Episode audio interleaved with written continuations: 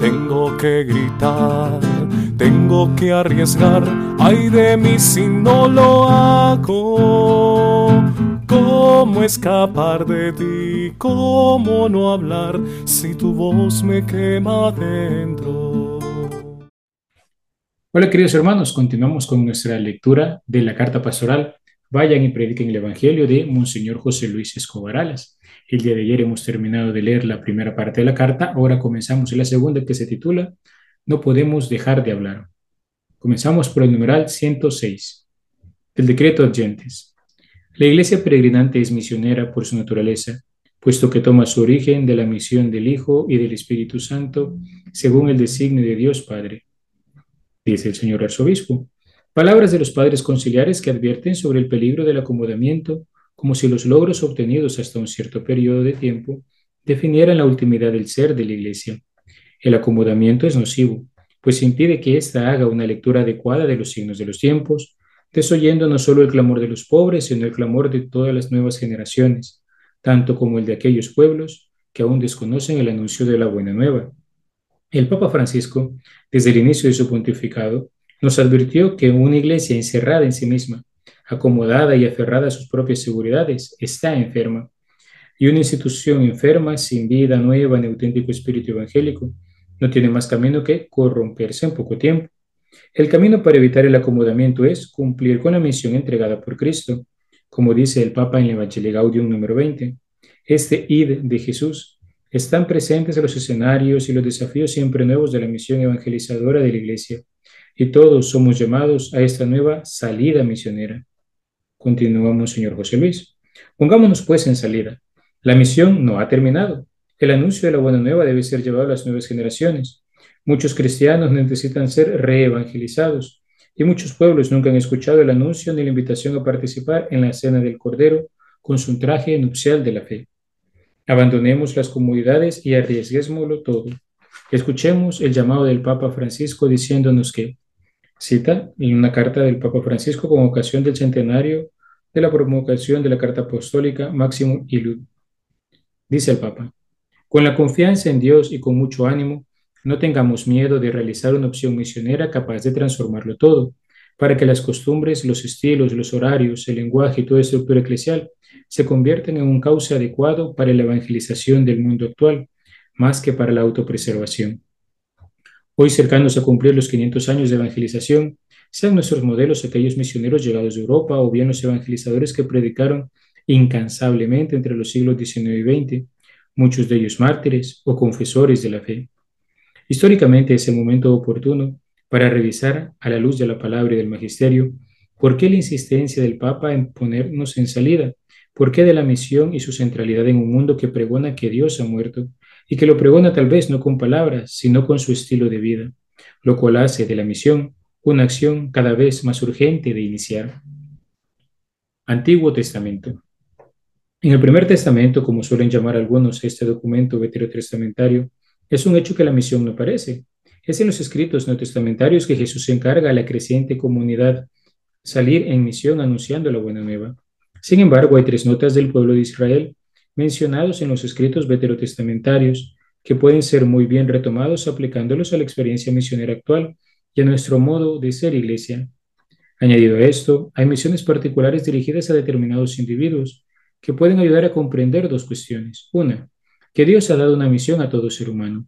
Y dos, que Dios necesita del ser humano para cumplir su plan de salvación. El itinerario para este numeral se divide en dos partes uno Israel como pueblo y otro personajes históricos como miembros del pueblo de Israel. Israel como pueblo. De Israel como pueblo, he aquí sus tres notas que pueden ser aplicadas a la experiencia misionera actual y al modo de ser de nuestra iglesia. Siempre en salida.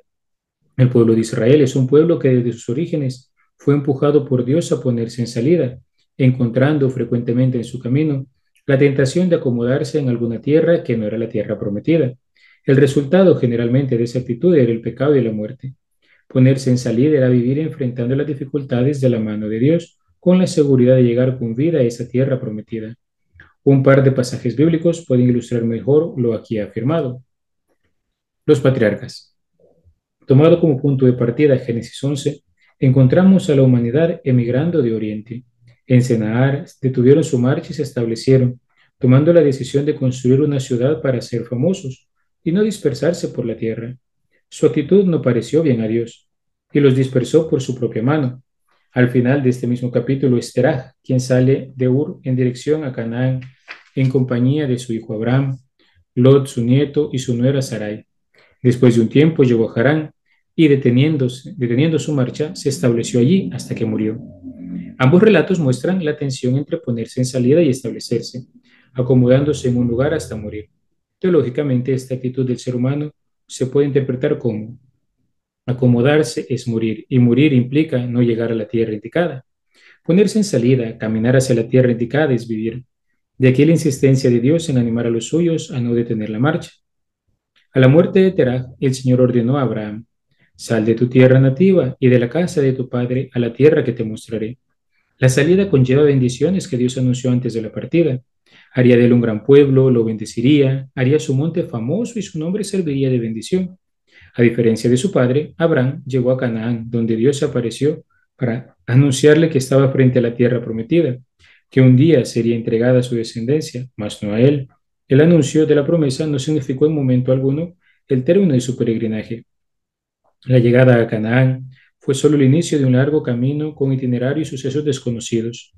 El padre Shekel escribe, el desplazamiento ya no es temporal, sino definitivo, toda vez que está fundado en la promesa de la donación del territorio, cuya propiedad exclusiva reposará en la descendencia numerosa prometida al beneficiario del don. Es decir, que a una travesía desconocida se sumaba la obligación de creer contra toda esperanza en el cumplimiento de una promesa que sus ojos no verían antes habría muerto. El único requisito era no detener su marcha, sino mantenerse siempre en salida. En marcha. En ese estar siempre en salida, Abraham encontró peligros o pruebas como algunos biblistas lo llaman. Y aquí algunas que podemos anotar. Uno, el abandono de su tierra pasando a ser un migrante. Dos, carestía de alimentos. Tres, dificultades en Egipto. Cuatro, separación de Lot. Cinco, captura de Lot. 6. La circuncisión de los hombres de su casa. 7. La destrucción de Sodoma y Gomorra y la aflicción por Lot. 8. Captura de Sara. 9. Expulsión de su hijo Ismael. 10. La petición del sacrificio de su hijo Isaac. Y 11. La muerte de su esposa Sara. Diversas pruebas que no fueron lo único que afrontó en su continuo trajinar. También encontró a Dios a su paso, recibiendo muchas bendiciones. En todos los relatos se repite un esquema formado por la prueba y las promesas. En la primera prueba se trata de una promesa divina de tipo muy general. En la siguiente se trata de consuelos, donde la promesa es renovada. Poco a poco Abraham comprobó a su paso que Dios caminaba junto a él cuidándolo. Tras la partida de Lot, Dios renovó la promesa. Tras el rescate de Lot, Abraham fue bendecido por Melquisedec y también recibió de Dios la promesa de una gran descendencia. Posteriormente tuvo lugar el nacimiento de Ismael, obtuvo bendición de Dios en Mambré, más adelante logró la salvación de Lot y sus hijas, la liberación de Sara y el nacimiento de Isaac, que da cumplimiento a la promesa. Finalmente, tras el sacrificio no culminado de Isaac, Abraham recibió una bendición especial de Dios. Dios lo quiso y lo pidió a ese hombre, siempre en salida, siempre en marcha, dando testimonio del paso de Dios por su tribu, enfrentando y superando dificultades, recibiendo la visita de Dios y sus consuelos, viendo cumplidas las promesas hasta que al final, estando en marcha, muere, y muere con la convicción del cumplimiento que la promesa tendría en su descendencia. Nos quedamos hasta aquí, queridos hermanos, en esta ocasión. Vamos viendo ahora un recorrido a través de la tradición de la Iglesia, a través de la Sagrada Escritura, de modo especial en esta ocasión, y a través de la historia de Abraham. El ciclo de los patriarcas, como habitualmente conocemos a estas secciones del Génesis, son sumamente iluminadores porque nos muestra cómo el pueblo siempre estuvo en salida, desde su origen en Abraham, siempre estuvo caminando. Nota típica de la vida de aquel que sigue al Señor es ponerse en camino tras escuchar la voz del Señor, confiar en su palabra, salir en pos de Él, buscar siempre hacer su voluntad. No se dice hacia dónde se va, no se dice cuándo llegará, sino simplemente levántate y camina. Quizás podríamos tomar como un ejemplo para tener como un criterio de actitud de misión para nosotros. Levántate y camina, levántate, camina y predica, levántate, camina y predica. De Abraham podemos nosotros también aprender la confianza en el Señor, porque al final es Él quien conduce a la tierra, es Él quien conoce la tierra, y Él, que es la verdad misma, no nos dejará defraudados. Alabado sea Jesucristo, por siempre sea alabado. Tengo que andar, tengo que anunciar, ay de mí si no lo hago. ¿Cómo escapar de ti? ¿Cómo no hablar si tu voz me quema dentro?